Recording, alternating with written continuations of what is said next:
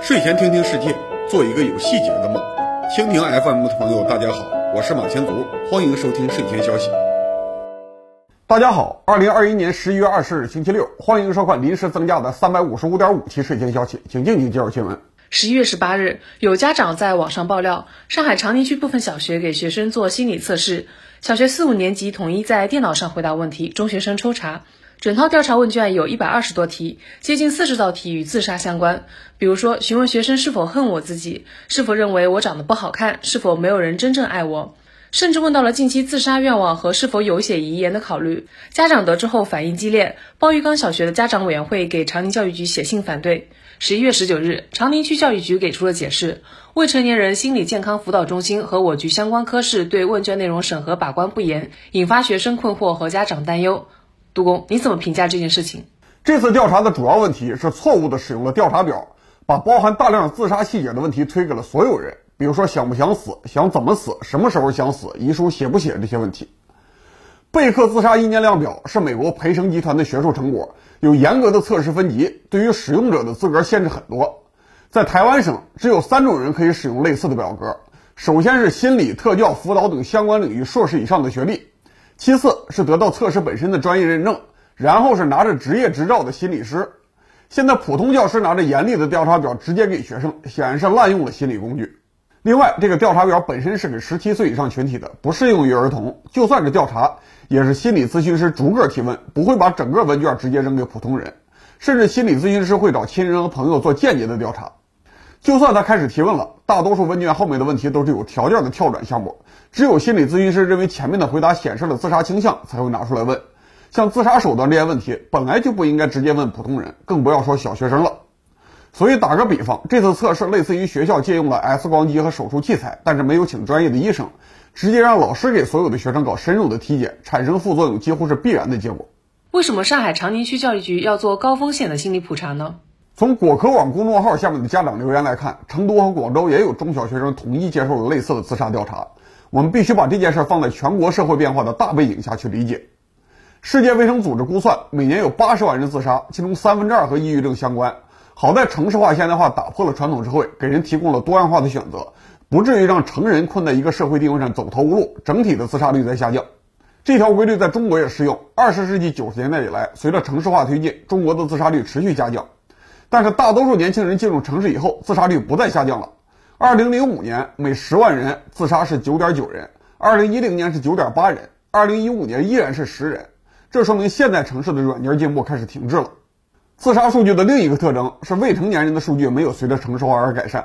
五到十四岁的中国人城乡自杀率几乎一样。二零一一年到二零一五年，农村的五到九岁组自杀率是逐年下降的，而城市的十到十四岁组自杀率反而上升。二零一五年之后，城市未成年的自杀率超过了农村的同年龄组。这个逆流数据说明，中小学生自杀问题的确值得我们关注。长期以来，中小学生自杀几乎是一个研究禁区。医疗系统能够提供一些不完全的数据，教育和未成年人保护部门完全回避，让人怀疑是否有真实的统计。这方面，上海一度比较进步，青少年保护委员会曾经连续公布了小学生自杀数据。但是，二零一四年更名为未成年人保护委员会以后，再也没有数据了。所以，真的关心人命的学者只能根据间接数据搞研究。中国教育发展报告二零一八统计了二零一六年十月开始一整年的全部新闻，确认了三百九十二个儿童青少年自杀案例。接下来几年，类似的数据持续上升，但是无法判断是自杀率暴涨，还是新闻的挖掘力度越来越强。反过来说，也有很多家长掩盖自杀的事实，把家庭矛盾导致的自杀说成事故死亡，企图换一点保险金。我身边就有这样的疑似案例。所以大家只能猜测问题是越来越严重，没有人知道真实的情况。教育部虽然不公布数据，但是承认心理教育和干预力量非常薄弱。最突出的问题是缺专职教师。二零一二年，教育部提出每所学校至少配备一名专职或者兼职的心理教师。心理健康教育涉及心理学、精神病学、社会学、教育学，对于专业素质要求非常高。到了二零二零年，只有百分之十九点一六的城市学校和百分之二点六四的农村学校有专职的心理健康教师。半月谈的记者采访了十四位中小学心理教师，其中十三个人都是兼职。有老师直说，兼职是为了提高收入，但是让他们专职搞心理干预，老师又不肯，因为现行的应试教育制度不给心理教师提供培训机会，也很难评职称。虽然教育部规定心理教师享受班主任的同等待遇，但是基本上实现不了。西南某省教育厅去年统计数据，全省专职心理教师只有七百五十八人，覆盖了五百六十三所学校，几乎是可以忽略。而且，相当多的学校认为，心理健康教育就是思想政治或者思想品德，由德育教师或者道法老师来兼任心理教师，这完全解决不了学生的心理健康问题。今年以来，在政协和人大的压力下，教育部公布了一批新政策。十一月九日，教育部答复了政协关于进一步落实青少年抑郁症防治措施的提案。明确要把抑郁症筛查纳入学生的健康体检，对于测评结果异常的学生给予重点关注。另外，今年七月份，教育部印发了关于加强学生心理健康管理工作的通知，要求县级教育部门要设立或依托相关专业机构牵头，每年面向小学高年级、初中、高中开展一次心理健康测试，建立心理成长档案。对于入学时就确定有抑郁症等心理障碍的学生，学校组织校内外相关专业人员进行研判，及时将干预方案告知家长。这次长宁区发调查报告，很可能就要落实上级的新要求。全国都接到了教育部的通知，为什么上海长宁区最先暴露问题？二零二零年四月有一篇报道，长宁区自称全国社会心理服务体系建设先行先试城区，用这个关键词去搜，深圳的龙岗区、青岛的城阳区，这也是先行先试区。这些被安排了特殊任务的区域，往往也是财政资源比较充足的地方，所以会做一些其他地方没有做过的事情。所以，以我当前的理解，事情的背景是中小学生自杀问题的确在不断恶化，但是整个教育系统都不知道怎么应对。今年夏天，上级发了文件，设立新指标，少数的试验区域急于求成，做了一些令人质疑的事情。发达国家和地区比中国大陆更早的应对儿童自杀问题，也有更丰富的心理咨询资源，他们是怎么操作的呢？香港教育局要求从普及性、选择性以及针对性三个层面关心心理问题，这套体系的核心原则是分级。在普及性层面，学校的工作主要是提升教师、学生以及家长对精神健康的意识和认知，及早识别有需要的学生。选择性层面的工作在于加强识别和支援。针对性层面的工作是确保有精神健康问题的学生能够得到及时的服务。早在两千年，美国百分之七十七的公立学校开展了以学校为基础的青少年自杀干预项目，普遍采用了 PRE、PARE 项目，从预防到干预到危机应对，逐层加强力度。同时，美国的心理课程要考虑不同年龄段的接受程度。马里兰州八年级及以上的学生才会接触到抑郁、自杀及相关的预防知识。总的来说，全世界比较有效的自杀干预案例，前提都是严格分级，给不同级别的学生提供不同的心理服务，不会一刀切搞普查。但是也不能说发达经济体的经验就要全盘照搬，因为心理干预显示有效的地方，往往最终的自杀率也很高。我们无法准确判断是因为自杀太多，所以干预效果显著，还是心理干预本身有覆盖面不足的问题。比如说，韩国从2008年开始就要求中小学教师普遍接受培训，帮助解决学生的心理健康问题，预防自杀。但是韩国去年有一百四十七名小学和初高中学生自杀，刷新了记录。韩国只能进一步加强干预力度。还有隔壁的日本，2020年415名中小学生自杀，也创了历史新高。我们虽然不知道中国的确切数据，但是按照发生率来看，总不至于达到日本这个水平。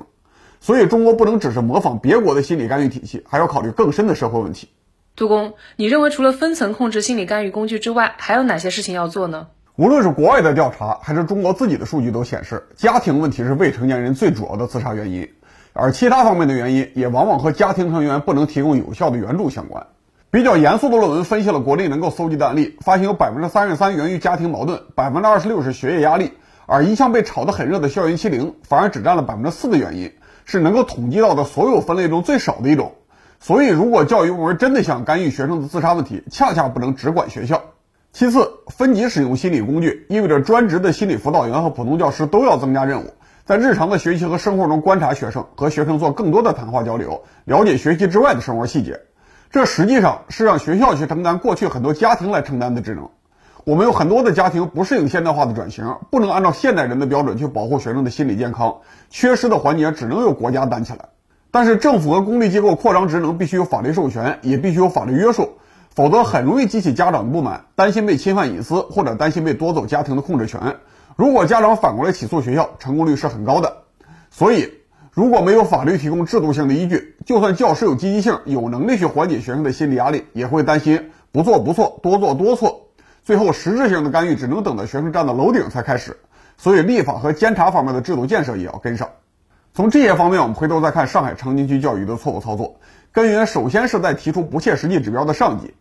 我们的教育部既没有找人大要额外的预算，也没有公布学生实际上的自杀数据做社会动员，直接就下发一个文件，要求几乎没有心理咨询教师的基层学校去做自杀干预，这是好大喜功。而在基层学校一面，他们也习惯了用形式主义去应付上级的决策，往往他们是在接到上级文件之后，发动一场声势浩大但是没有后续的运动去落实工作。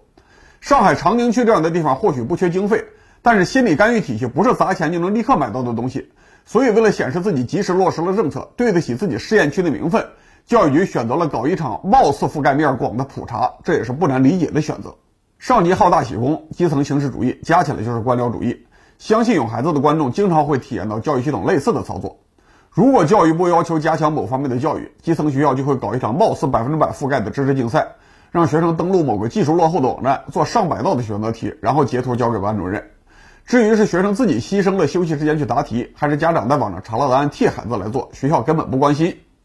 如果教育部要求搞爱国主义教育，学校就会要求每个学生都去红色景点打卡、拍照上交。至于照片是不是家长直接 PS 制作的，学校也不关心。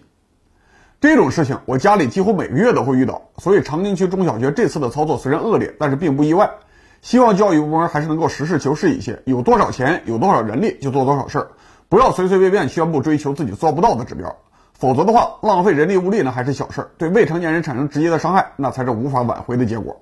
好，感谢各位收看三百五十五点五期时间消息到此结束，明天我们正常更新三百五十六期时间消息，我们周日再见。